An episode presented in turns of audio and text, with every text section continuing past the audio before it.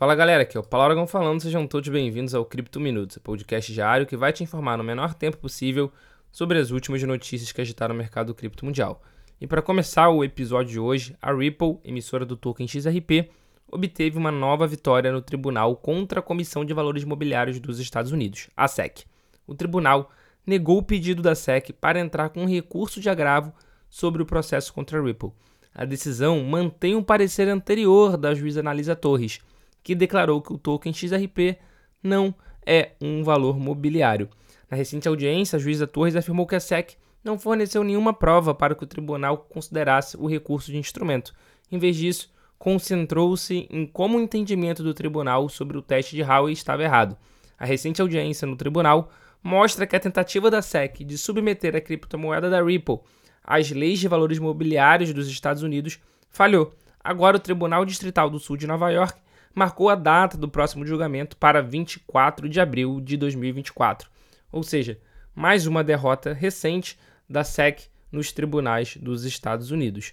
Se isso continuar, a gente realmente pode começar a esperar uma mudança sobre a regulação norte-americana, porque a SEC, sem sombra de dúvida, era uma grande vilã local.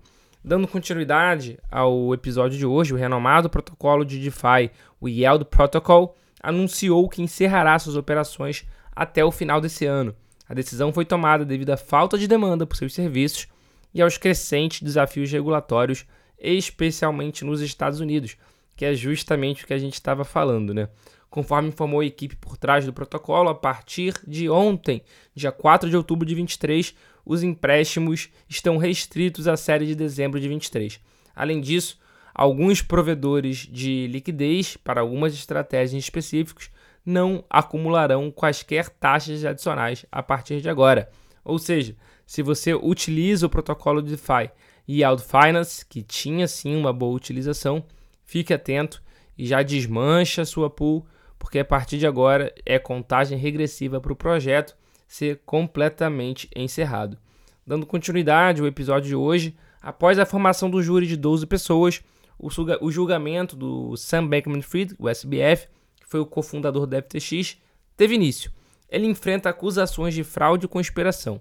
O Departamento de Justiça dos Estados Unidos descreveu o esquema de SBF, do SBF né, como um castelo de cartas construído sobre uma mentira. O procurador assistente dos Estados Unidos alegou que a SBF enganou seus clientes e utilizou o dinheiro deles para comprar poder e influência, além de fazer doações políticas em troca de favores no Capitólio. O Rain, que é justamente esse procurador assistente, também mencionou que a SBF desfiou fundos dos clientes para uma empresa chamada Alameda Research e usou mais de 10 bilhões de dólares da FTX para pagar as dívidas da Alameda. Demonstrativos financeiros falsos foram criados para encobrir essa ação, mas vazaram na internet, levando ao colapso da FTX. A defesa do SBF argumentou que ele agiu de boa fé e que o colapso não foi sua culpa, mas sim de Caroline Ellison, que era a CEO da Alameda e ex-namorada de SBF. A defesa alega que Ellison não instalou salvaguardas adequadas, levando ao colapso da empresa. O Mark Cohen, que é o principal advogado de defesa, afirmou que a SBF trabalhava muito e que não tinha intenção de roubar o dinheiro dos clientes. Mas, pois bem, com intenção ou não, foi o que acabou acontecendo. E para fechar o Cripto Minuto de hoje, a Comissão de Segurança Pública do Senado aprovou o projeto de lei número 3706 de 2021, que aborda golpes com criptomoedas e outros tópicos relevantes para o setor cripto como um todo. E o que, que esse projeto de lei faz? Né? O projeto de lei tipifica golpes com criptomoedas, aumenta a pena para crimes de pirâmide financeira e reintroduz a obrigatoriedade de segregação patrimonial para exchanges de criptomoedas no Brasil. Esta segregação patrimonial significa a separação dos ativos da empresa dos ativos dos clientes no balanço. A obrigatoriedade de segregação patrimonial para exchange havia sido excluída da legislação que regulamenta as criptomoedas no Brasil, mas foi reintroduzida justamente nesse projeto de lei. A proposta adiciona um novo artigo à lei sobre crimes contra o sistema financeiro nacional, aumentando a pena para pessoas que captam ou tentam captar recursos financeiros ou ativos virtuais com promessa de vantagem econômica.